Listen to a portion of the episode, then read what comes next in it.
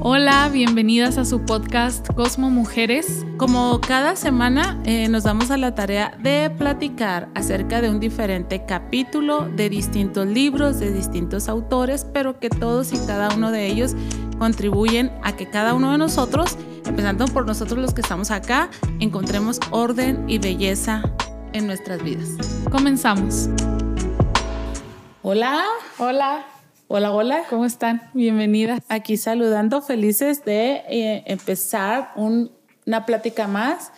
Eh, bien emocionada, Valeria. ¿Tú cómo te encuentras? ¿Qué tal estás en este sábado? Eh, bien, este, adormilada todavía, muy feliz. Ya tengo aquí mi cafecito, así que no se preocupen, ahorita poco a poco revivo.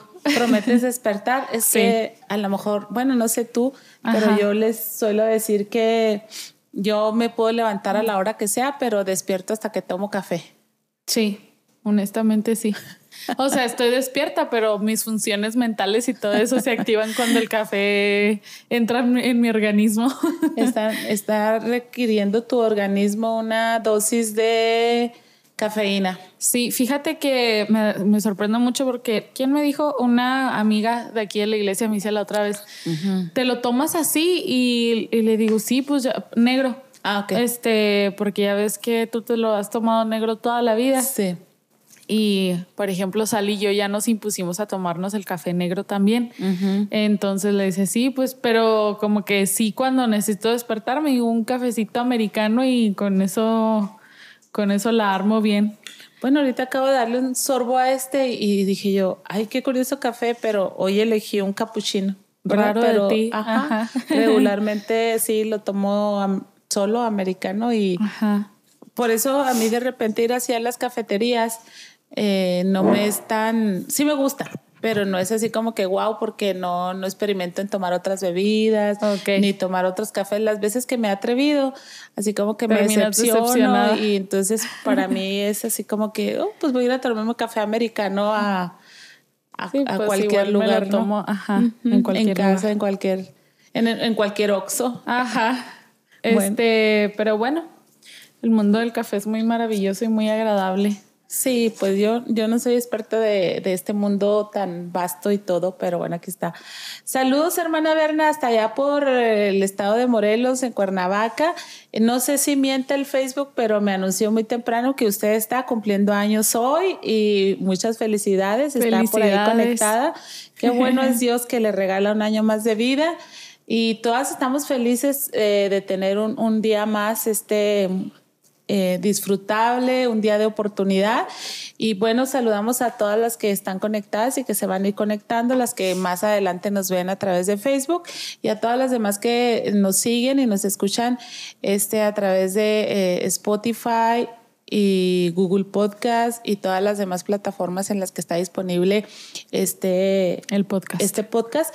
Y también nos están eh, transmitiendo en a través de la radio, pero en un sector de aquí de, del estado. Y bueno, hoy por primera vez incluimos a toda la zona de ahí de, del municipio de Nonuava, gente bonita. Qué padre este, que, que, se enlacen con nosotros y que disfruten junto con nosotros de este aprendizaje. Diría Isaac, mi hermano, mi natal Nonuava. Mi natal Nonuava, así es. Sí, les mandamos un saludo. Qué bueno que nos estén escuchando por allá. Sí, así es.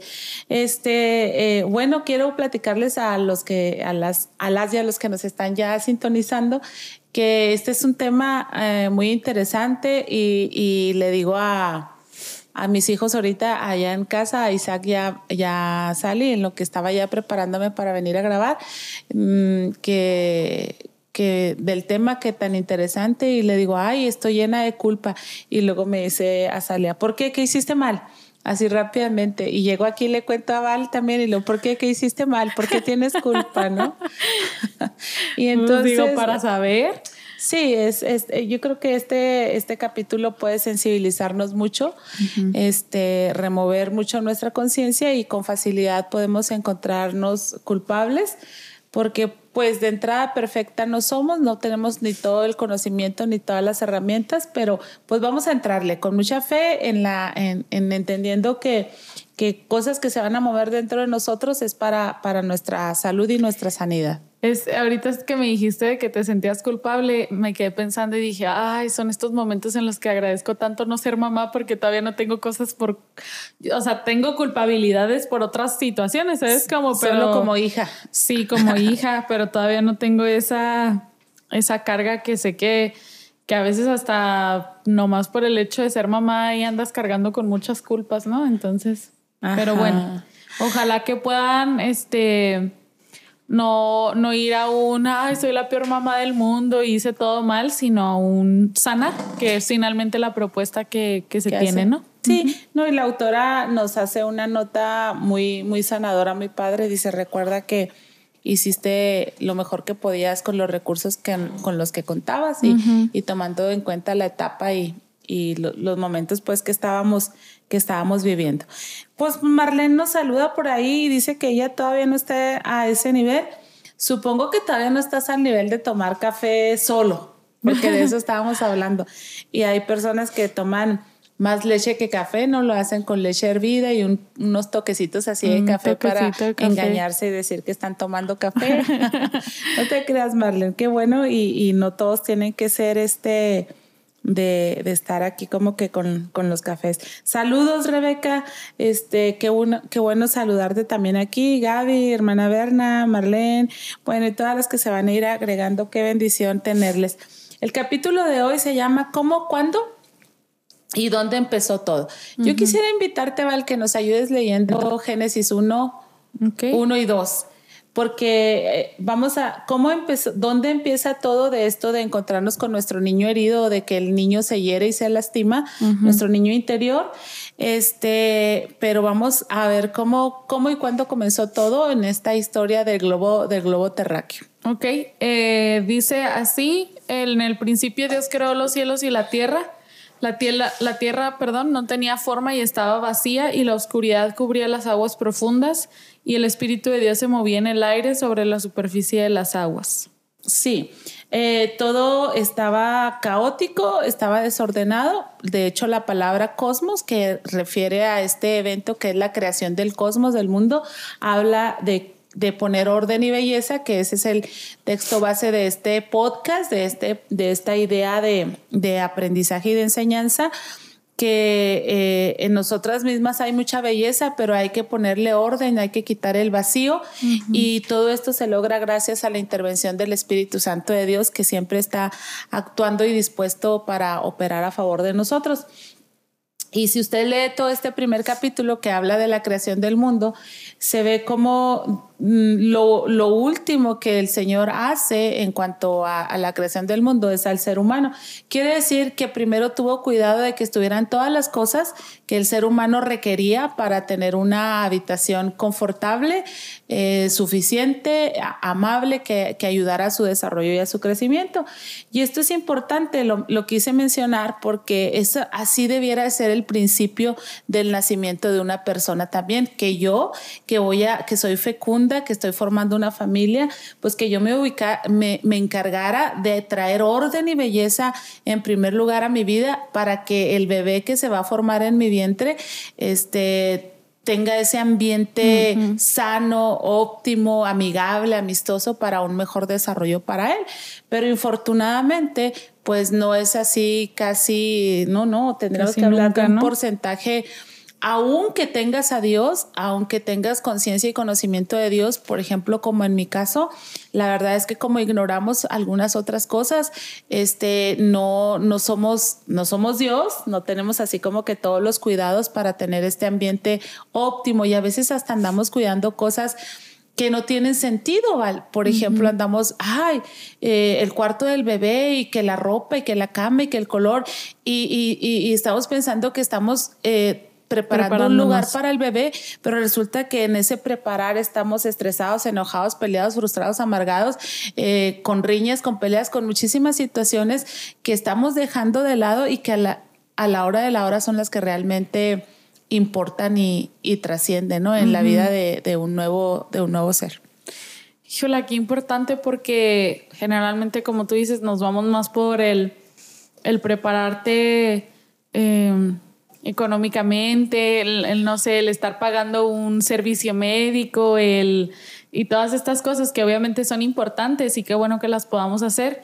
Eh, y es bien loco porque, ah, pues, recientemente es cuando se tiene conocimiento de todo lo que influye en un, en un feto, en un bebé.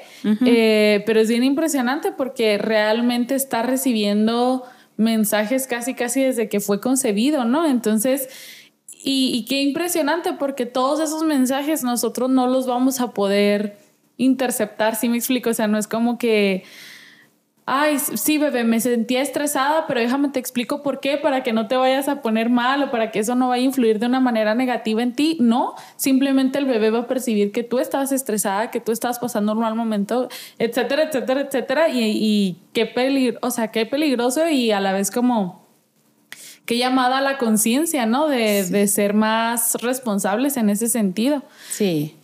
Definitivamente que sí.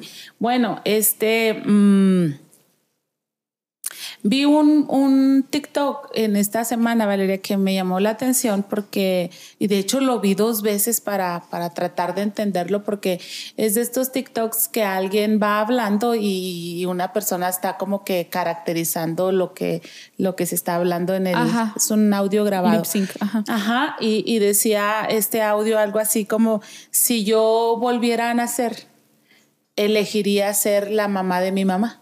Ah, sí, lo he visto. ¿Sí lo has visto? Bueno, he visto de ese estilo. Ah, ok. Dice, elegiría ser la mamá de mi mamá. En este caso yo sería mi abuela Lupe, la mamá de mi abuela Lupe. Dice, yo la abrazaría, yo le diría que es valiosa, que es importante. Y lo, lo vi dos veces porque la chica que estaba caracterizando, pues estaba llorando. ¿Sabes? Como yo, a ver, espérenme, ¿por qué? Porque está este llorando. Y, en la segunda vuelta que lo volví a ver, dije, wow, o sea, está hablando de su niño interior, ¿no? Mi mami no pudo preparar un lugar idóneo, ideal para mí, porque ella misma no lo, tuvo. Entonces, si yo volviera a nacer, yo elegiría ser la mamá de mi abuela.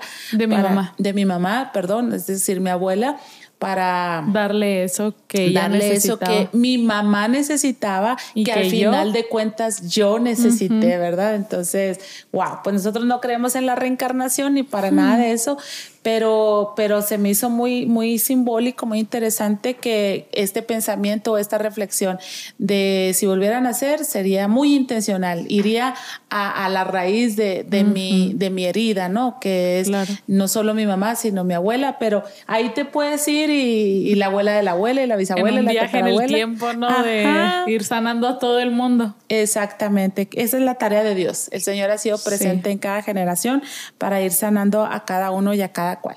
Bueno, la autora inicia este capítulo que se llama ¿Cómo? ¿Cuándo? ¿Y dónde empezó todo? A manera de introducción, eh, narrando que la vida humana es un proceso que parte de la concepción, nacimiento, crecimiento, desarrollo, reproducción, maduración y finalmente la muerte. Pero hoy vamos a hablar de tres etapas del desarrollo de, un niño, que es la concepción, la gestación y el nacimiento. Como el comienzo de todo, donde empieza el, niño, la persona, tú, yo, nuestros hijos, este, a, desarrollar esta, esta herida por las situaciones que se presentan alrededor. La autora también establece que los seres humanos somos el resultado de nuestras experiencias, es decir, de todo lo que estamos percibiendo a través de nuestros, de nuestros sentidos eh, nos termina haciendo. Pero me gusta mucho una nota que ella dice, nunca es tarde para tener una infancia feliz. al día de hoy yo tengo 47 años. Y, todavía trabajo en, en, esa infancia, porque acuérdense que dijimos también que el niño interior es ahí, es nuestra esencia, donde conectamos con Dios, donde hay esperanza, donde hay sueños, donde vas quitando todas las heridas, todas las marcas, todas las percepciones equivocadas, erróneas, restricciones, todas las limitantes, vamos, y te puedes permitir ser. O sea, ser, ser quien, quien tú verdaderamente eres. Entonces, eh, cuando hablamos de la infancia sana, hablamos de la naturalidad, de la espontaneidad, de la autenticidad absoluta y que nos permite manifestar la capacidad de actuar adecuadamente y la aptitud para resolver cualquier situación. Entonces, nunca es tarde para tener una infancia feliz. No sé qué edad tengas tú, pero qué padre que estás siguiendo esta charla para que trabajes en ese niño interior, este herido.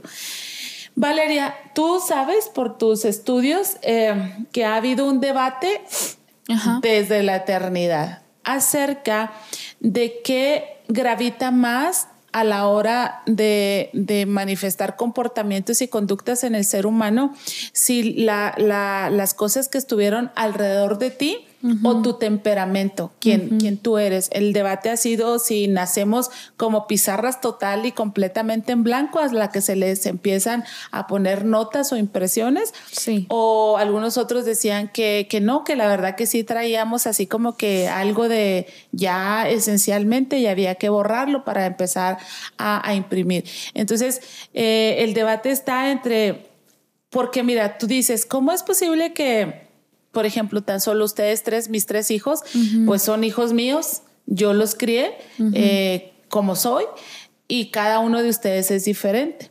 Entonces algunos dicen, no, pues es que él es alcohólico porque pues tiene un papá alcohólico y le influyó mucho el contexto en el que vivía y todo.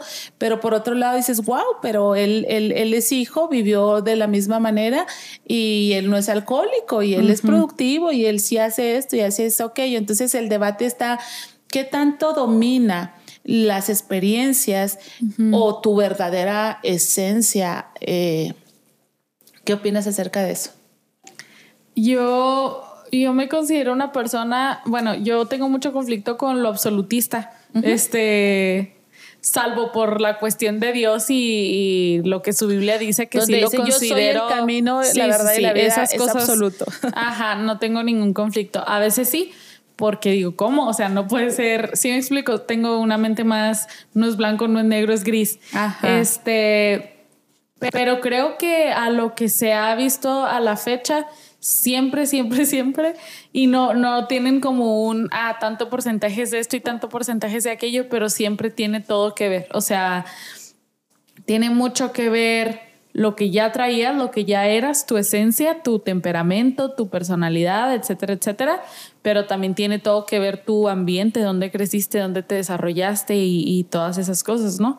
Hace un tiempo, porque soy muy, muy fan de ver este no sé, series de asesinos seriales o cosas así. Qué miedo. Este, y alguna vez estuve viendo Mindhunter y a, salían diferentes asesinos seriales, ya sabes, en la época como de los 70 que estaban muy fuertes en Estados Unidos. Y hablaban de uno muy, muy, muy, este, muy loco, o sea, de verdad, pues un psicópata o sociópata, este, y, hablaban de, de, mató a su mamá, pero le hizo de verdad cosas espantosas, las cuales no voy a mencionar, ¿verdad? Por la sensibilidad que puede haber en algunas personas. Eh, le hizo cosas muy feas pero decían ellos que analizándolo, platicándolo con él y todo, este, su mamá había tenido una actitud como de castración hacia él en su persona. Entonces lo había tratado también muy mal, le había hecho pues muchos daños, ¿no? Entonces al final de cuentas dices, ok, él tal vez ya tenía una predisposición genética de alguna manera, pero definitivamente que su mamá lo haya tratado como lo trató, le detonó este, esa psicopatía, ¿no? Entonces creo que, que, o sea, sí creo que es tanto lo que ya traes como el ambiente en el que, en el que te desarrollas. Ok, yo lo pregunto porque a personas que van a terapia, a una asistencia psicológica, después de que hablan de los terapeutas o psicólogos hacen una revisión de cuál pues ha sido sus experiencias, su ambiente familiar y todo. Y a veces eh, salen y van y acusan a, a, a, papá, a mamá, es que a ti te falló esto y te falló aquello y te falló lo otro.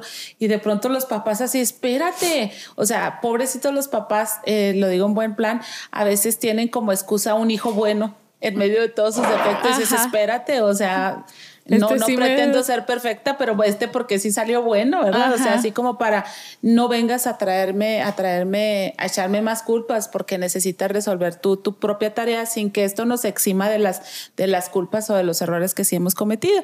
Entonces, por eso lo menciono, pero la verdad es que la autora dice que el debate entre si nos afecta más lo biológico o las influencias del entorno sigue sin resolverse. Pero como bien dices tú, realmente no sabemos si es 50-50, 70-30, no sabemos, pero las dos cosas este, contribuyen al final de cuentas a, ser las personas, las personas que somos, pero no vamos a negar que, que las experiencias pues van marcando mucho eh, nuestro comportamiento o nuestro ser. Entonces, lo tremendo es que a veces llegamos a pensar que los niños no sienten, pensamos que están así como, como que en un mundo aparte, ¿no? Este, que son hechos de otra manera, pero la verdad es que dice la autora que los niños sienten con mayor intensidad porque tienen menos interferencia de otras experiencias y de otros recuerdos. Es decir, como han estado menos expuestos a situaciones, le prestan mucha atención a lo que ellos están viviendo. Si me explico? Por ejemplo, su mundo es más reducido, más limitado. Si yo me desenvuelvo en un contexto de mil personas, pues no voy a poder ser consciente de lo que mil personas me están haciendo o me están comunicando. Pero si mi mundo es una persona, como en el caso del bebé cuando es, no sé, está, siendo gestado o, recién nacido, pues obviamente va a prestar mucha atención a lo que está viviendo con a esa interacción, ¿verdad? Entonces, los niños sienten con mayor intensidad, intensidad porque tienen menos interferencia de otras experiencias y recuerdos. Entonces se puede decir que todo proceso este, empieza en la gestación. Entonces vamos a hablar de, la, del origen, ¿no? De la gestación.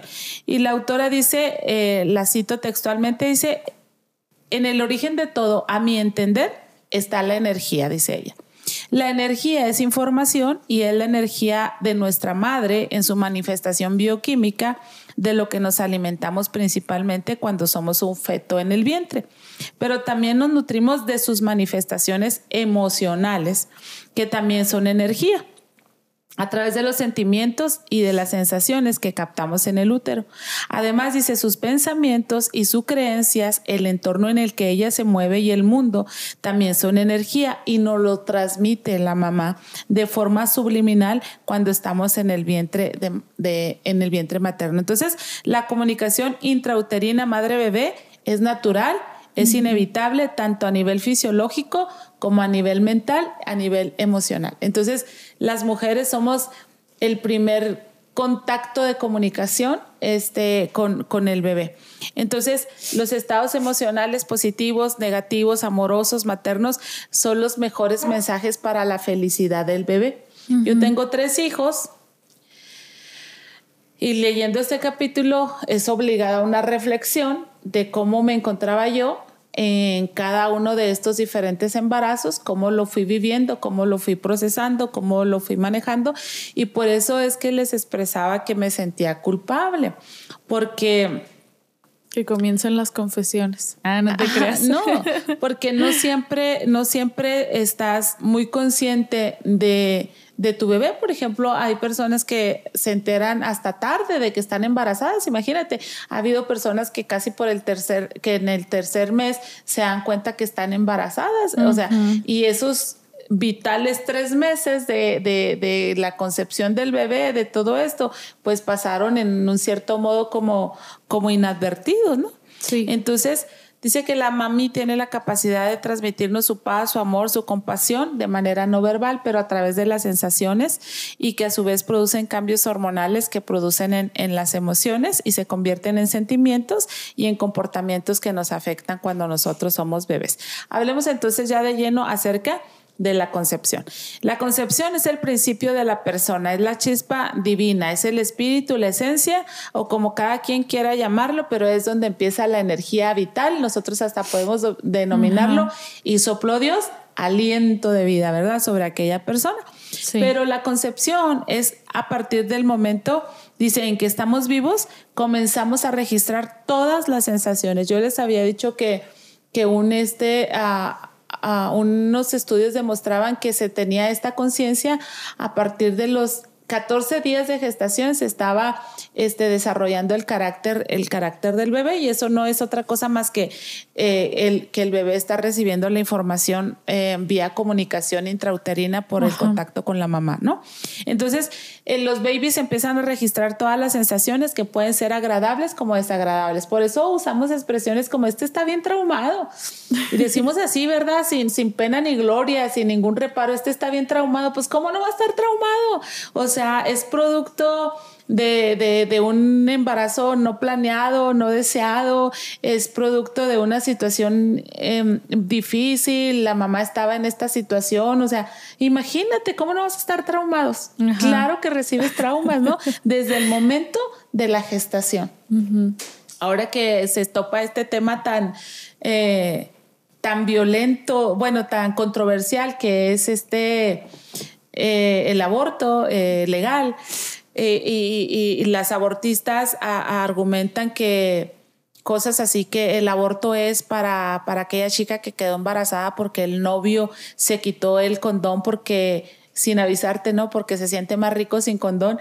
Entonces, imagínate un bebé que, que, está siendo concebido, que fue concebido y que la mamá, ¡Ah! ¿cómo que ¿Por qué quedé embarazada si yo tuve relaciones con todos los cuidados, con los métodos anticonceptivos y, y luego no, pues ¿qué, ¿qué, es lo que puede haber pasado? Pues no lo sé, pues ¿con qué te cuidas? Le dirá la ginecóloga al ginecólogo, no, pues usamos preservativo, pues o no te funcionó, o es de mala calidad, o, o, o alguien te hizo trampa y ahí vas con el, con el papá, ¿no? Oye, ¿qué te pasa? Pues de qué condones compras. imagínate la información que está recibiendo el baby dentro de, dentro, bueno, eh, eh, él está en el, en el útero, ¿no? Pero imagínate si no va a estar traumado. Y sabes qué es lo que, lo que me llama más la atención?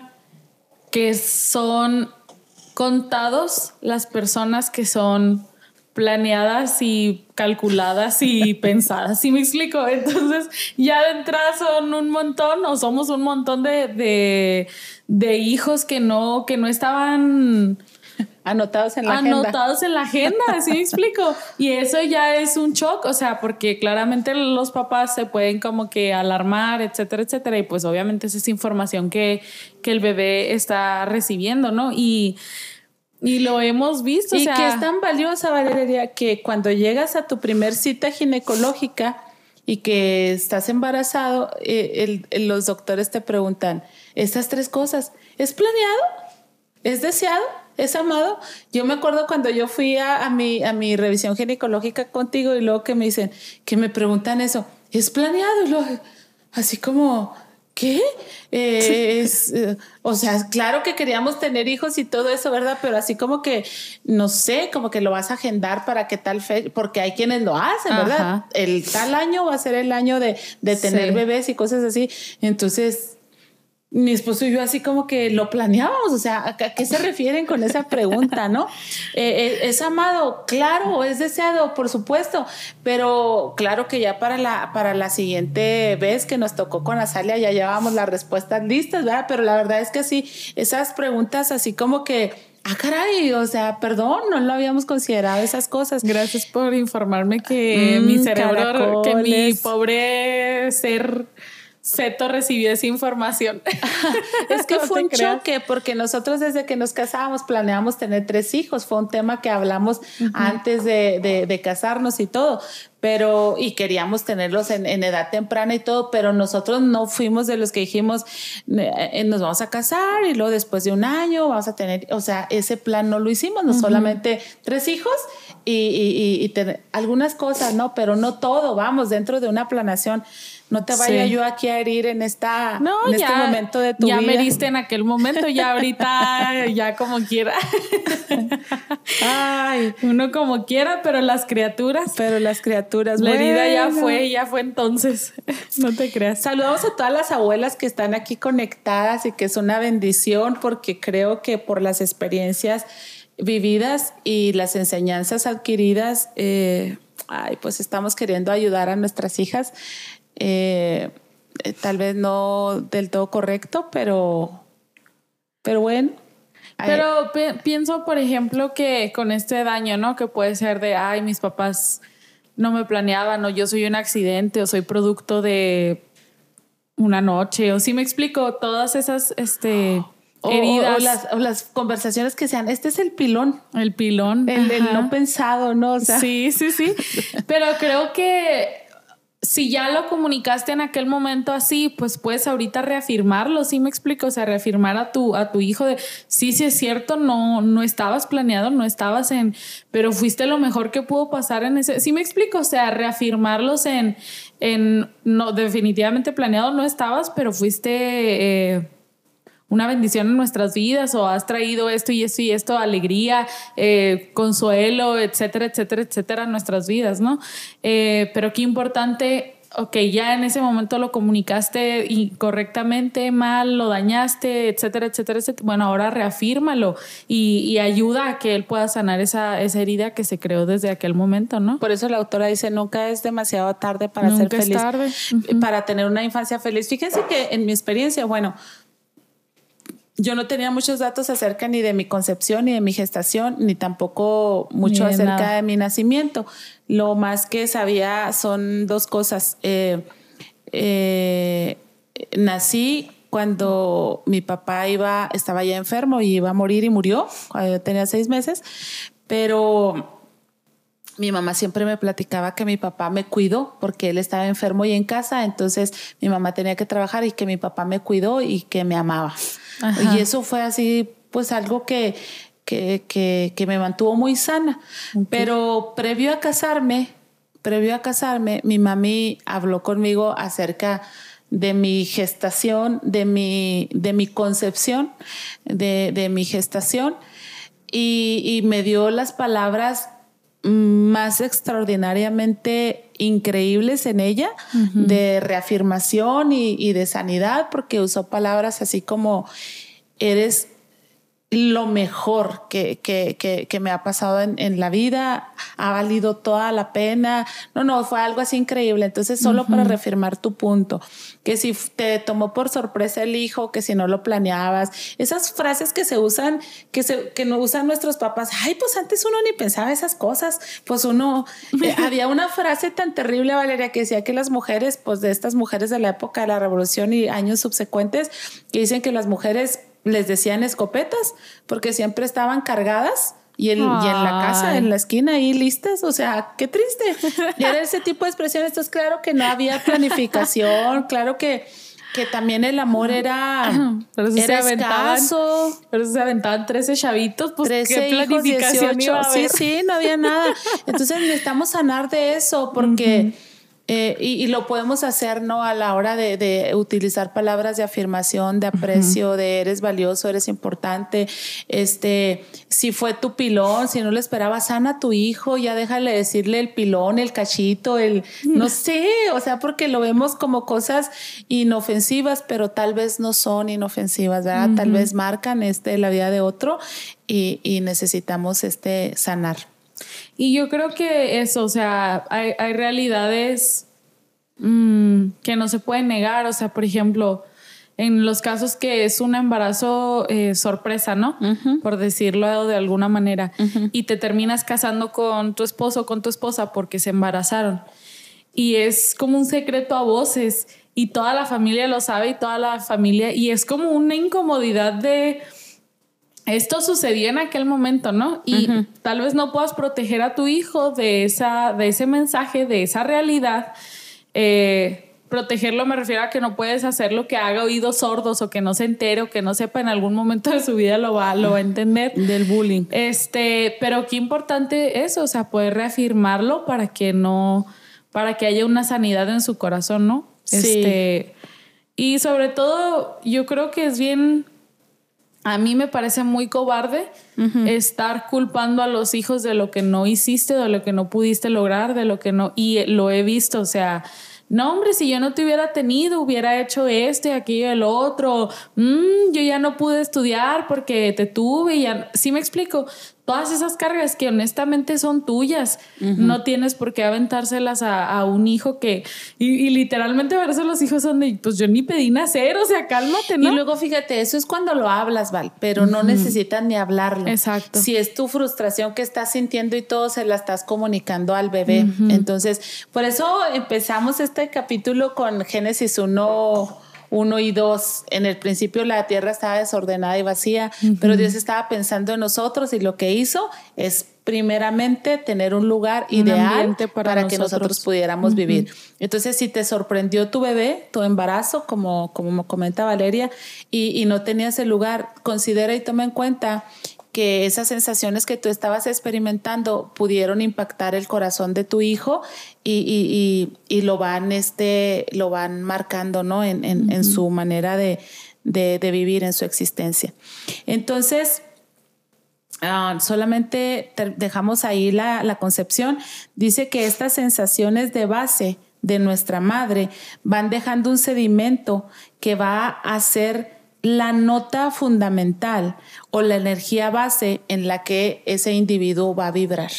Entonces, si hay esta sensación de incomodidad, de, de, trastorno, de, ay, viene a ser trastornada, mi vida se arruinó, mi vida cambió, este, no sé, e, esa va a ser la nota sobre la cual el bebé va a estar vibrando y desarrollándose. Entonces, por eso es importante, si está en tus manos, si, si en esta hora estás, yo sé que sí, estás reflexionando cómo fue la gestación de cada uno de tus bebés y puedes arreglar algo, hazlo.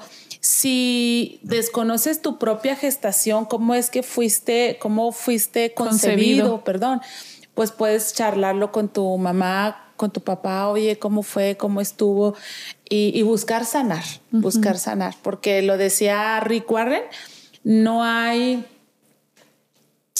hay hijos ilegítimos, pero no hay paternidad ilegítima. Es decir, Dios te dio la vida con un propósito en ese contexto, en ese, en ese ambiente, en esa familia, en, ese, en esa posición, etc. Dios tiene un propósito, sana en eso.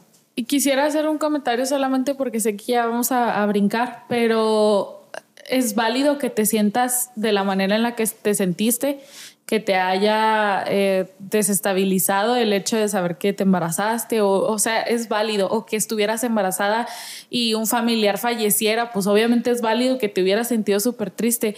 Ah, yo creo que no es como que ay, no, no, no, me, no me puedo permitir sentirme triste porque el bebé lo va, lo va a resentir. No, pues sino, ok, estoy sintiendo esto, pero acomodo mis emociones, ¿sí me explico? O sea, eh, soy consciente de que le está afectando de alguna, de alguna manera y aunque sé que puedo estar triste por esto y por esto, pero acomodo mi emoción para no dañarlo en un sentido en el que no lo quiero dañar, ¿sí me explico? Ok, me caí de como balde de agua fría, me embaracé, ching, ¿qué, voy a hacer? No, no tengo los recursos o no tengo el apoyo, no tengo a la pareja, no tengo esto y el otro aquello, ok. Todas estas cosas me están invadiendo, ah, pero necesito respirar y necesito aclarar mi mente y ver qué qué puedo hacer y cómo me puedo acomodar porque estoy afectando a, otra persona, ¿no? Finalmente y no nada más a mí. Entonces, creo que ahí sería muy pertinente ayuda profesional, este, si es que la, si es que la, la requiere. La requieres, ajá, para poder acomodar todas esas emociones, ¿no? Y que al final de cuentas no haya una repercusión tan negativa en, en el bebé. Ok, entonces eh, creo que en este comentario te adentraste a la gestación, porque eso lo vamos a ver aquí, pero yo me voy a regresar un poquito en este sentido. Si tú estás vivo y eres resultado de una sorpresa, de algo no planeado, de una violación, de un abuso, de una tontería, yo quiero decirte que debes de meter en tu corazón, a ti Dios te dio la vida. tú estás vivo porque Dios quiere que vivieras. Entonces tienes que aprender a descubrir este propósito. Si te ayuda, te recomiendo muchísimo la lectura del libro Una vida con propósito de Rick Warren. De veras, es profundamente sanadora en este sentido, para que no vayas ahí arrastrando más, más, más quebranto y más dolor. Entonces ya hablando de la gestación. Que es en la formación del bebé propiamente dicha, ¿verdad? Ya, ya fue concebido, ya está ahí como un frijolito en el vientre. Ahora vamos a hablar de, cómo se va desarrollando. Gestando. Ajá, gestando. El vientre materno, dice, es nuestro primer mundo. El modo en que lo experimentamos en el que lo experimentamos, si es acogedor u hostil, nos crea predisposiciones de personalidad y de carácter. O sea, el temperamento es algo con lo que ya nacemos, esto está implícito en nuestro ADN, pero la personalidad y el carácter lo vamos desarrollando en base al ambiente, ¿verdad? Lo que estamos percibiendo alrededor de nosotros. Entonces, la formación de nuestra personalidad se fundamenta sobre la conciencia de lo que nos acontece. Por eso, desde siempre, Valeria, la gente antigua, por eso te ponían tu, tu seguro en el estómago, a veces un listón rojo, un ajo, cosas así, porque de manera no formal, pero sabían que lo que pasaba alrededor eh, te, afectaba. y, que la, una embarazada se expusiera a, experiencias traumáticas, a asaltos, a, afectaba al bebé, eso lo sabía la gente, este, de una manera no científica, pero tú en cualquier rancho, en cualquier pueblo remoto y lejano, había esa conciencia, lo que está pasando alrededor le va a afectar al bebé. Es indudable, dice, que como babies intrauterinos podemos recordar aunque sea de forma implícita, los efectos de las emociones de nuestra madre. Es decir, obviamente no vamos a recordar datos, pero sí las sensaciones, lo que sentimos, lo que se produjo dentro de nosotros. Entonces el impacto es directo de manera inmediata y lo sentimos en nuestro propio cuerpo. Yo como bebé en el vientre de mi madre, mi madre está viviendo esta situación, es, un canal directo de comunicación. Yo siento el impacto, la emoción de lo que mi mamá estaba percibiendo en el momento de, de, la gestación. Y lo percibimos y lo sentimos, dice la autora, como algo propio, no como esto es de mi mamá, sino es mío. Ahora. Yo, yo estoy en peligro, yo estoy triste, yo, yo, yo estoy este, siendo desplazado, yo estoy siendo abandonado, yo, yo estoy siendo vulnerado, no, yo estoy siendo cuidado, yo estoy siendo protegido. O sea, no es mi mamá, soy yo el que estoy recibiendo ese mensaje de manera directa. Dice entonces que el sentido de nosotros mismos comienza a funcionar a partir del segundo trimestre cuando ya tenemos seis meses en, el vientre de nuestra mamá, dice que se alcanza la madurez necesaria para saber que somos uno. Mm. Y tenemos esta conciencia de, lo que, de lo que nos está pasando. Entonces la ansiedad de una mami nos no es beneficiosa. Dice que perturba nuestra sensación de unidad con el entorno y hace que seamos conscientes de nuestra propia separatividad y, diferenciación. Y eso nos empuja a la acción, a querer superar la ansiedad. Por eso hay mamis que hablan mucho de bebés que están muy inquietos dentro del vientre de la madre. En la Biblia se habla mucho de, de Jacob y Esaú. De Jacob y Esaú, dos gemelos, que no dejaban en paz a la mamá. No dejaban en paz a la mamá. La mamá sufría mucho, decía, ¿qué está pasando con estos bebés? Porque había una inquietud, mucho movimiento, mucho pataleo, mucho... Y hay bebés así que, que son increíbles. Eh, en mi, en, diré a mi favor, Valeria, que en un momento de nuestro embarazo, de tu, de tu gestación, eh, duraste tres días sin moverte y nos asustamos muchísimo, o sea, tres días sin moverte, como que no hubiera bebé en la panza y ya estábamos muy cerca del parto y eso pues obviamente era peligroso porque el líquido amniótico iba disminuyendo, etcétera. Y pedimos cita con el ginecólogo, nos dio la cita, porque pues mi esposo es médico y decía, qué raro, pues al rato se mueve. No, no te moviste, fuimos con el ginecólogo. Y en cuanto eh, puso el gel sobre mi vientre, heladito, hubo una pequeña reacción, pero en cuanto el sonógrafo con su vibración empezó a, a, a, incomodarme. a incomodarme, la Valeria despertó, dice el doctor. Estaba dormido, estaba dormida, dice, está perfectamente sana, simplemente estaba dormida. Y entonces celebro que en ese momento había tanta paz, tanta Eran regulación. Mis últimos momentos de paz, ah, no te creas. había tanta paz en mi ambiente había tanta paz en mi matrimonio, había tanta regulación en mi persona también, que la Valeria duró tres días dormida en un ambiente de mucha paz. Ay, cómo quisiera volver a esa paz y a, esas, a esos sueños de tres días. y entonces Valeria nace y es una niña dormilona, este, tranquila y cosas así a diferencia de algunos babies y no lo estoy no lo estoy dogmatizando eh no quiero decir que esto es lo correcto no quiero decir que si un niño nace que llora y no deja de llorar en toda la vida es porque hubo una mala comunicación de muchas experiencias o cosas así, pero, pero puede ser, ¿verdad? Pero lo, digo, la ansiedad de la mamá perturba al niño, lo pone en alerta este, y, lo hace que, que, quiera defenderse, que quiera resolver la ansiedad que él esté, que él esté sintiendo. Qué interesante entonces esto que hemos venido hablando desde que iniciamos con el podcast, ¿no? Que, que es tu orden. Tu orden y tu belleza y tu regulación. Entonces, al final de cuentas, yo estoy regulada y entonces todo mi ambiente se puede regular.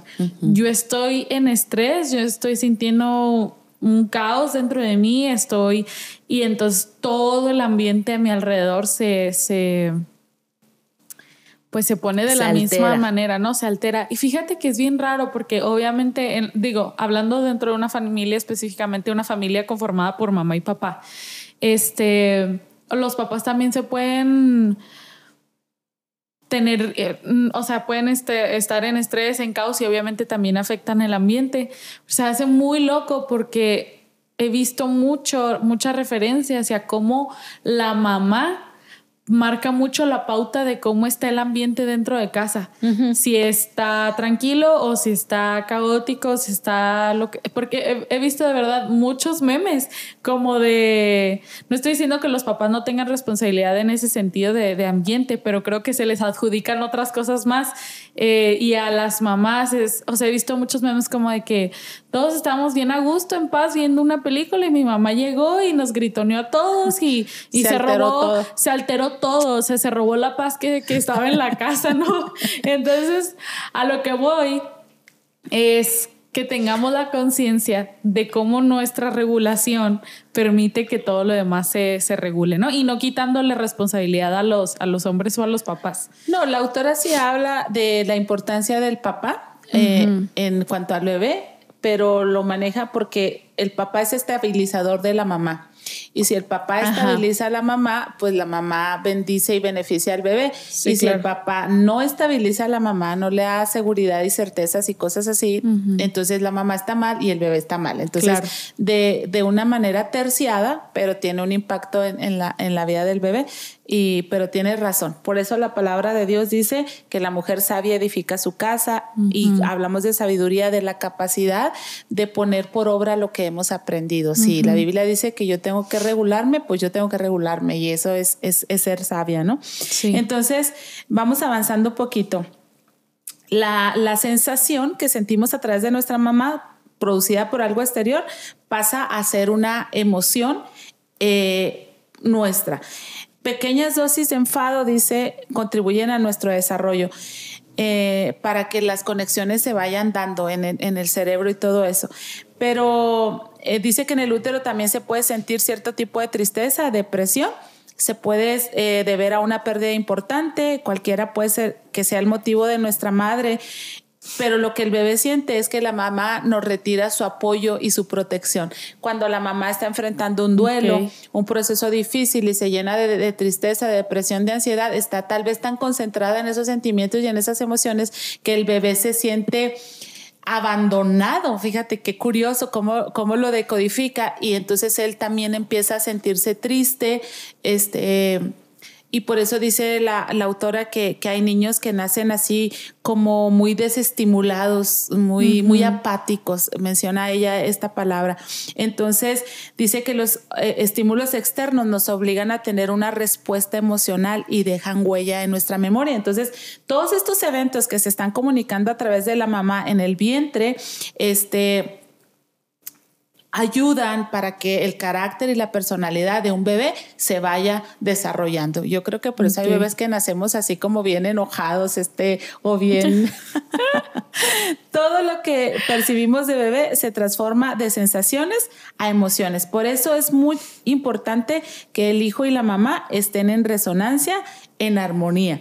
Entonces, la madre se debe cuidar a sí misma para entonces poder cuidar a su bebé. Entonces aquí es donde, donde puede entrar una conciencia de culpa y decir, sí, no me cuidé lo suficiente en este sentido y en el otro. Pero bueno, hicimos lo mejor que pudimos.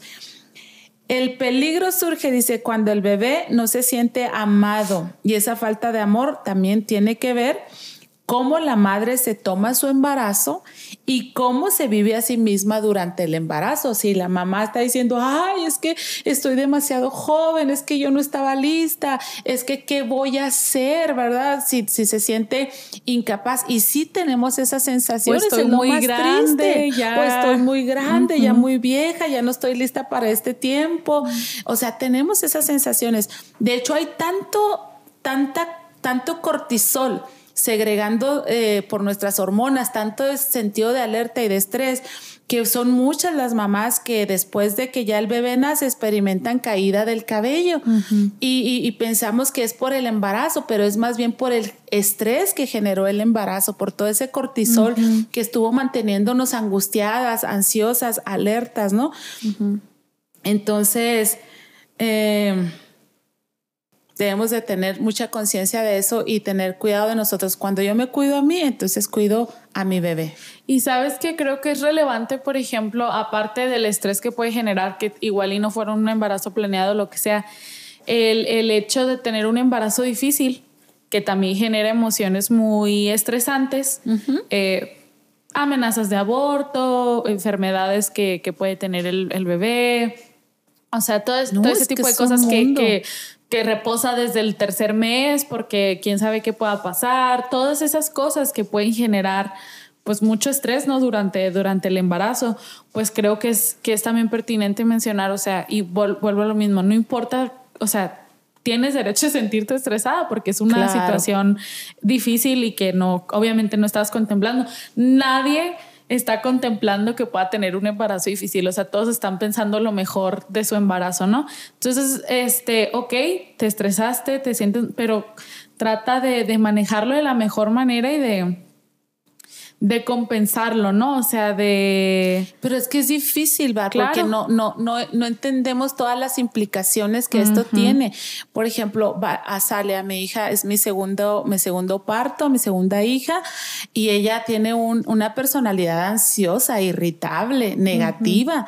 Entonces, pensándolo en este tema, en, en esta conciencia, cuánto cortisol estuvo yo segregando durante todo el embarazo. Y no fue intencional y no fue necesariamente un descuido mío, sino que por angas o mangas en el primer trimestre hay amenaza de, de, aparece ese pequeño sangradito así que, que tú no lo soñabas, no lo pensabas, no lo planificabas, ahí vas encarrerado con el médico, el médico te dice hay amenaza de aborto, hay que tener todos estos cuidados y empiezas a tener esos cuidados y es inevitable que estés ansiosa, que estés preocupada y es inevitable que comuniques eso al hijo y luego lo, bueno, lo resolvemos, pero ya nos deja medio, medio mal. Tambaleando. tanto a Salia como a mí misma, bueno, a mí y en consecuencia a Salia. Y luego pasamos el segundo trimestre eh, y en el tercer trimestre por lo que tú quieras, algo biológico, lo que sea, ahora hay amenaza de parto prematuro. Entonces hay otra vez una segregación de cortisol, otra vez yo estoy preocupada, tenemos algunas, muchas dificultades. En ese tiempo mi esposo no pudo ser un, un gran estabilizador para mí porque estaba fuera de la ciudad, estaba en un momento profesional importante para él y, y yo estaba así como que muy sola y con la amenaza de de, parto eh, prematuro y con reposo. Entonces, ¿qué esperas de la inocente criatura? Así me explico. Pero por eso les digo yo a mis hijos y les reitero y les comparto a todas ustedes, amigos y amigas que nos están eh, escuchando, que nada como Dios, que te encuentres con el Señor para que sane tus heridas, porque por ejemplo, esto que me pasó a mí con Azalia estuvo fuera de total y completamente de nuestro control, como montones de situaciones que vivimos y que no alcanzamos a regularlas ni a controlarlas. Que es a lo que me refería yo con compensar. Ajá. Porque no, no puedes tener el control de todas las situaciones, ¿sí me explico? Por eso te digo, no puedes interceptar el, estímulo para que no lo toque, para que no lo reciba, para que no lo perciba y, el bebé lo va a leer de la manera en que lo va a leer. Y en parte eh, dice el autor es bueno porque va a habilitar sus conexiones y la va a preparar, ¿no? Sí, entonces por eso, por eso lo quería mencionar, o sea, hay cosas que se salen de nuestro control por eso te decía, o sea, personas que están embarazadas y que pierden a un familiar, que muere un familiar y, no un familiar, un tío lejano, no, el papá, la mamá, el esposo. O sea, por ejemplo, ahora en pandemia vimos a, a mujeres que estaban embarazadas y que sus esposos fallecieron por el COVID. Pues ni modo que no te caigas. Exacto, ni modo que no te alteres, ni modo que no te estreses. Por eso el, mensaje que queremos darles no es, no, no te estreses, no, cálmate, no, porque el bebé, si me explico? O sea, pues no. Como las chicas que están bien, neuro, bien estresadas, no, no, cálmate, cálmate, todo va a estar bien, pero te está pasando toda la, toda la de ella. Ay, quítenme la Entonces, finalmente es eso. A, a eso es a lo que quería llegar. Tienes que descansar en Dios Señor, este pobre bebé, quién sabe qué mensajes anda recibiendo, porque estoy pasando por este y por este y por este y por este y por este y por esta situación, por divorcio, por separación, por muertes, por, o sea, cosas que no puedes controlar. Pero tú tienes el control de este bebé y ayúdame a mí para que cuando nazca yo le pueda dar esta esta reafirmación que necesita por todo esto y al final pues nada es en balde, ¿no? Finalmente todo lo que nos pasa nos prepara para ser las personas en las que nos vamos a convertir. Entonces, Estás diciendo algo poderosísimo y importante. En mi experiencia, yo tuve que acudir a Dios por tanta preocupación, tanta ansiedad, de estarme tan abrumada y yo así en mi cama, Señor, ¿qué pasa? Y ayúdame. Y a través de un sueño, el Señor habló a mi vida y me dijo que a Salia iban a ser bien y que no iba a tener y la, casi la vi en el sueño una bebé rozagante así muy bonita y todo y creo que eso en esta última etapa del embarazo me ayudó mucho y me dio mucha tranquilidad pero fue Dios. Entonces qué padre que tenemos a Dios entre los que nos ayuda entre los que nos defiende. E, ese Dios que está atento que no ha engrosado su oído para escucharnos está ahí para para socorrernos para librarnos en el día lo dice en el día de la angustia invócame yo te voy a librar. Entonces sí pasamos cosas muy fuertes que no controlamos, pero, pero Dios está allí, ¿no? Pero antes de avanzar en esto, al nacimiento, nada más quiero eh, resaltar un testimonio que la autora comparte de una bebé, que a los siete meses su mamá muere. A los siete meses eh, de, la bebé nacida, la mamá muere. Y entonces, este, su papá muere eh, después de, que, de que muere la mamá, meses más adelante, se queda al cuidado de la abuela. La abuela se le enferma un hijo y la, la, eh, la, abuela tiene que dejar a la bebé con alguien más para atender a un hijo enfermo que, que demandaba su atención y todo eso. Y, y, entonces esta joven pues se desarrolló como pudo, pero a los 30 años entró a un trabajo este, de noche y eso le generó muchísima ansiedad, mucho estrés y cosas así y empezó a caer en, en crisis nerviosas y situaciones muy fuertes. Dice la autora, lo interesante es que lo que le estaba pasando 30 años después era resultado de esto, de tres abandonos emocionales que tuvo en, en, su primera infancia, ¿no? Y, y, y, entonces decirte que sí, cosas que vives como adulto también tal vez están directamente ligadas con lo que, con lo que se vivía acá. Dice la autora, algo sí que yo no pude trabajar con ella, dice, es que ella no, no, no tiene una relación seria, formal. Y, y, como que no planea tenerla. Dice, yo pienso que tal vez se le quedó bien grabado que las personas importantes se van y entonces eh, se está cuidando, ¿no? Dice, eso sí, ya no dar un papel tan importante a, una persona porque se va a ir. La pones en riesgo. Qué, impactante, ¿no? Lo que te toca vivir. Bueno, vamos al nacimiento. Este es otro evento. Y cuando estás embarazada y estás pensando en el nacimiento, estás bueno, por lo menos a mí me pasó y apareció ahí un poquito así como, ¿cómo fue posible que yo no pensara en los bebés? Eh, tienes una angustia acerca del nacimiento, de cómo va a ser. Estás muy preocupada de que todo vaya bien, de que todo vaya bien, pero estás muy concentrada en ti misma. ¿Se explico? Por ejemplo, no, ahorita que releía este capítulo, eh, que la autora pone el énfasis en el bebé que están haciendo, no en la mamá que está dando a luz, sino en el bebé que están haciendo. Yo, o sea, tú estás en que tú estás dando a luz y sabes cómo estás en que ahí va un piquetito, señora, no se mueva porque si le pico otro lado puede quedar este paralítica, quién sabe qué. o sea, tú estás contigo en todo lo que tú estás experimentando, en, en qué va a ser esto y no estamos necesariamente con el bebé. Pero dice, el nacimiento es un momento novedoso y solo por eso está acompañado ya de mucha ansiedad. El modo de nacimiento, que puede ser fácil o difícil, doloroso o tranquilo, relajado o violento, determina en gran medida la futura personalidad del niño y cómo este niño percibe el mundo que lo rodea. Wow. Entonces, dice la autora que en el momento del nacimiento, la madre tranquila, agrega segrega oxitocina, que es un regulador del cortisol. El cortisol es estrés, es ansiedad, es alerta, es preocupación, es angustia. Pues una madre tranquila segrega oxitocina. Y eso hace, dice, que la memoria del dolor se nulifique y que entonces tú digas, no, aquí estoy lista para tener otro bebé. entonces, ah, cuando entras a un hospital en público, este, ah, bueno, antes, porque ya sé que ahorita hablan mucho de la violencia ginecológica o no sé qué nombre le den, que, que, las mujeres han sido violentadas y que no quieren que les digan que no griten y que cosas así o cosas más extremas. Y, y está habiendo así como modificaciones, pero antes que no había tanto esta regulación esta oh. búsqueda de respetos a los derechos humanos y a la mujer parturiente y cosas así, pues tú estabas a un hospital de esos y te decías, cállese, no grite, y te la aplicaban, entre más gritabas, menos caso te hacían, pero tal vez era una técnica con la intención de que tú misma no estés dañando a tu bebé, pero estás tan ansiosa por el evento que, que, estás mal, o sea, y te está doliendo, estás teniendo contracciones, dolores increíbles y estás en un, en un evento muy novedoso y, y, y muchos nos descontrolamos, no tenemos ninguna ningún autocontrol, ninguna autorregulación. Y eso no ayuda en nada, ni a nosotros, ni, al bebé, ni al bebé. A nadie. A nadie, absolutamente a nadie, ¿no?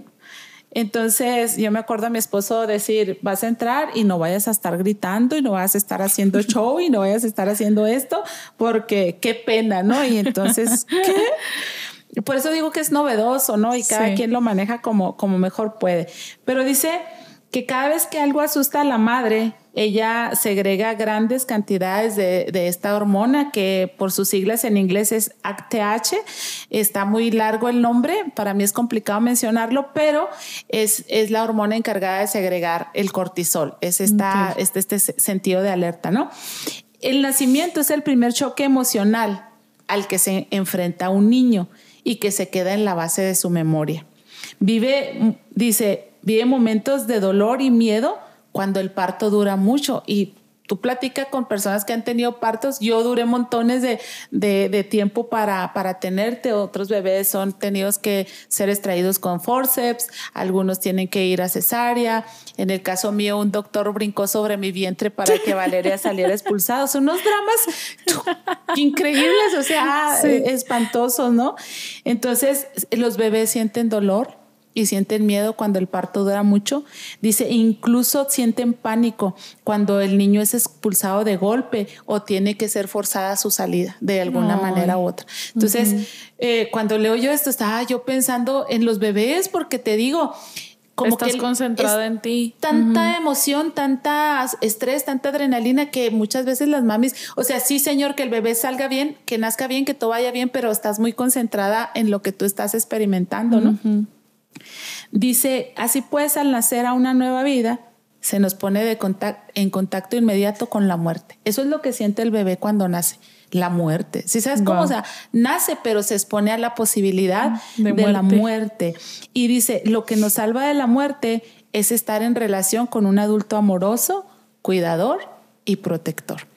Pero ahí dicen que ahora están teniendo, pues ya sabes, muchas otras maneras de, dar a luz, más, más gentiles, más, más empáticas con el bebé, más amorosas más humanizadas. más humanizadas. Por ejemplo, los partos de, alberca y lo que te dan al bebé y que ahí lo tiene la mamá por mucho tiempo, porque... Eh, en, nuestro caso, por ejemplo, Valeria, después de un parto largo, eh, ella nace y, lo primero que hacen es, es llevársela, ¿verdad? A, revisarla porque fue un parto largo, le cortan el cordón, empiezan a hacer maniobras, a, extraerle esto, esto y aquello. Y ya cuando ven que la nena está lista, entonces vienen y me la acercan un momento a mí. Pero ahora, en cuanto el baby sale, lo primero que hacen es llevarla al pecho, al pecho de la madre para que, para que no tenga este impacto de estoy vivo, pero estoy enfrentando la muerte, porque para él significa la muerte, esta separación de, de su mamá, este ambiente hostil y todo eso, pero no fue así. En el caso de Azalia también pasó así. Y, la, la, pediatra estaba tan preocupada porque Azalia no lloraba y le hicieron montones de maniobras y sin embargo Azalia no lloraba y, y al final ella se atrevió a darle una nalgada y, y, lloró y luego la expresión de la pediatra tan asustada dice, esta está floja hasta para llorar, qué barbaridad. Entonces, que es algo muy dramático, Val, muy violento y dice, marca mucho este, al, al bebé. Te iba a decir, y luego no quieren que estemos traumados, pues no inventen. No, pero fíjate, por ejemplo, yo que, que, que, tuve el privilegio de tener pediatras que estuvieran al pendiente de los niños, o sea, hay, hay, hay quienes, hay quienes no, ¿no? Y, y, vuelve todo así a ser como, como muy caótico. Entonces, es bien importante la relación que nosotros tengamos con nuestra mamá, dependiendo del vínculo que establezcamos con nuestra mamá, vamos a desarrollar una sensación de nosotros mismos con respecto a los otros y al mundo al que vivimos. Sentimos en la sintonía en la que estamos con ella, vamos a abrirnos o a cerrarnos al mundo en base a la seguridad que nos proporciona este contacto con nuestra mamá. Y se establecen los primeros movimientos hacia algo para sentir placer, sentirte a gusto, sentirte cómodo o en contra de algo, sentir displacer, sentirnos a gusto o incómodos. Y el punto medio de estas sensaciones desagradables y cómodas es estar en armonía y en equilibrio. Entonces, hablamos del llanto. El llanto es una expresión de que necesitamos algo y cuando no somos satisfechos en nuestras necesidades, se nos crea incertidumbre o inseguridad. A ustedes no les tocó tal vez, pero antes había una frase que decía, al cabo no lloran sangre. O sea, ignóralo, no le va a pasar nada, al cabo es que no llora sangre. Pero sí dice la, la autora que hay tres tipos de llanto, el llanto de, de, de hambre, el llanto de dolor y el llanto que reclama el contacto humano. Pero dice la autora que aunque aprendamos a distinguir estos tres tipos de llanto, nunca vamos realmente a satisfacer a plenitud la necesidad, del niño porque simplemente no, no comunicamos de la misma manera, ¿verdad? ¿Cuántas veces el bebé llora y llora y le pruebas esto y le porque es un ensayo y error, tendrá esto, tendrá aquello, tendrá lo otro, tendrá esto, tendrá aquello y, y, y, no lograste atender la necesidad de, de, de ese bebé porque no hay esos canales de comunicación.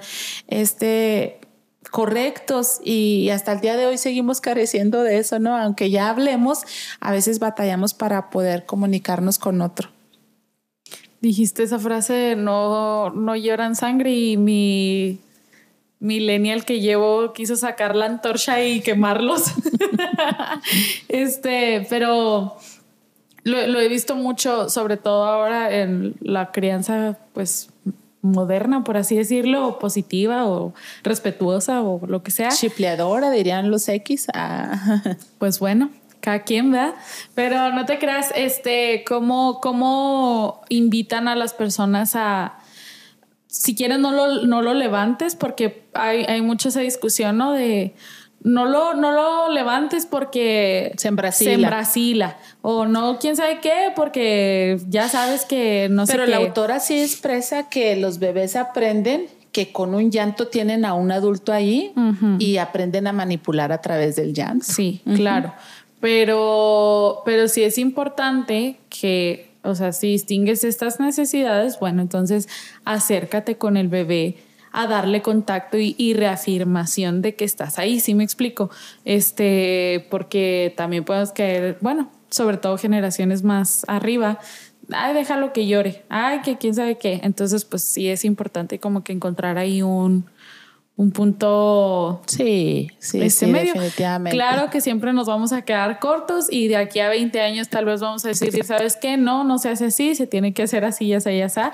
Estamos tratando de hacerlo lo mejor que, que podemos, ¿no? Creo que siempre nos vamos a quedar por debajo de la satisfacción o de la expectativa o de la necesidad en cuanto a, a, la crianza con los hijos. Creo que es correcto, que es aceptable o, o bueno porque al final de cuentas, fíjate lo que dice el autor aquí, ojalá las mamás hubieran sabido todo lo que estaba implicado en crear una en bases importantes que nos proporcionen amor, cuidado y protección. Y te digo, yo llena de cortisol, enfocada en mí, pues no supe que mis hijos necesitaban que yo me tranquilizara para que ellos estuvieran tranquilos y cosas así. De modo que puedo decir que a lo mejor no les proporcioné todas estas cosas. Pero al final de cuentas es increíble porque después de haberte herido, lastimado, tropezado, haber vivido mal, el Señor sigue con sus brazos abiertos para darte un amor ágape que no tiene que ver contigo, sino con toda su solvencia emocional que Dios tiene, toda su capacidad para amarte. Está con los brazos abiertos como nadie para cuidarte para defenderte, para protegerte. Entonces, eh, hacemos lo mejor que podemos como mamás, nos vamos a quedar por debajo, esfuérzate en algo más, mamá, en llevar a tus hijos a la fuente de amor inagotable, para que se sanen, para que se sientan seguros, para que se sientan protegidos, porque una persona simplemente va a dar lo que puede dar y, se va a quedar por debajo de la necesidad del otro, pero Dios tiene todo, absolutamente todo lo que necesitamos para estar bien. Y en ese mismo acercarte a Dios, tú te vas a sanar y entonces vas a también ayudar a que tus hijos se sanen, ¿no? O sea, tienes la, tienes la capacidad, lo dijo la autora, nunca es demasiado tarde y nosotros lo queremos repetir, nunca es demasiado tarde. Eh, Tal vez el daño ya fue hecho. Tal vez es irreversible. Y es irreversible, ajá. Y tal vez estaba en tus manos, tal vez no estaba en tus manos. El chiste no es echarse a llorar porque hicimos todo mal o porque no sabíamos o porque si no es, ok, ya pasó, ya sucedió todo esto, ya hice esto. ¿Cómo puedo ayudar ahorita a sanar? A sanarme a mí y a sanar a, a mis hijos, ¿no? Sí. Dice la autora para cerrar, nuestro comportamiento como bebés va a ser el resultado de tener cubiertas estas tres necesidades en mayor o menor medida. Eh, amor, protección y cuidado. Entre un bebé se sienta más satisfecho en estas tres cosas, pues va a estar más equilibrado, más placentero, más sano. Pero un adulto igual, nuestro comportamiento y nuestra manera de actuar, de conducirnos, está directamente relacionado con qué tan amados nos sentimos, qué tan cuidados nos sentimos, qué tan protegidos nos sentimos. Amén. Entonces, por eso, aunque tú ya conozcas a Dios, necesitas buscar en la palabra verdades de Dios que te sanen en cuanto a que eres una persona amada, que eres una persona cuidada y que eres una persona protegida, que no estás en un desamparo. Y de tal modo que si papá y mamá no te lo pudieron proveer o tus cuidadores de corta distancia, que sepas que en Dios lo puedes obtener y que trabajes para, para obtenerlo, ¿verdad? De tal manera que, que, luzcamos más ordenados, más bellos, más equilibrados, más sanos y que podamos contribuir pues a un orden y belleza en este, en este mundo tan, tan caótico. Sí. Cerramos, Val. Eh, están escribiendo por ahí, este, felicitando a, nuestra hermana Berna.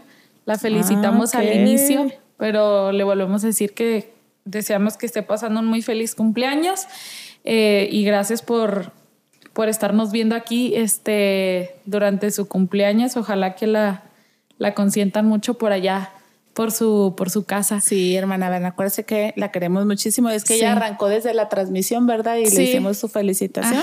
Dios la bendiga, que pase un muy feliz cumpleaños. Eh, saludamos a todo el mundo que se pueda enlazar con nosotros, también a todas las amigas de Parral, de Cuauhtémoc, de Camargo, de Delicias y de todos los puntos circunvecinos que vimos ahorita que estuvieron por aquí conectadas, hasta allá al pueblito.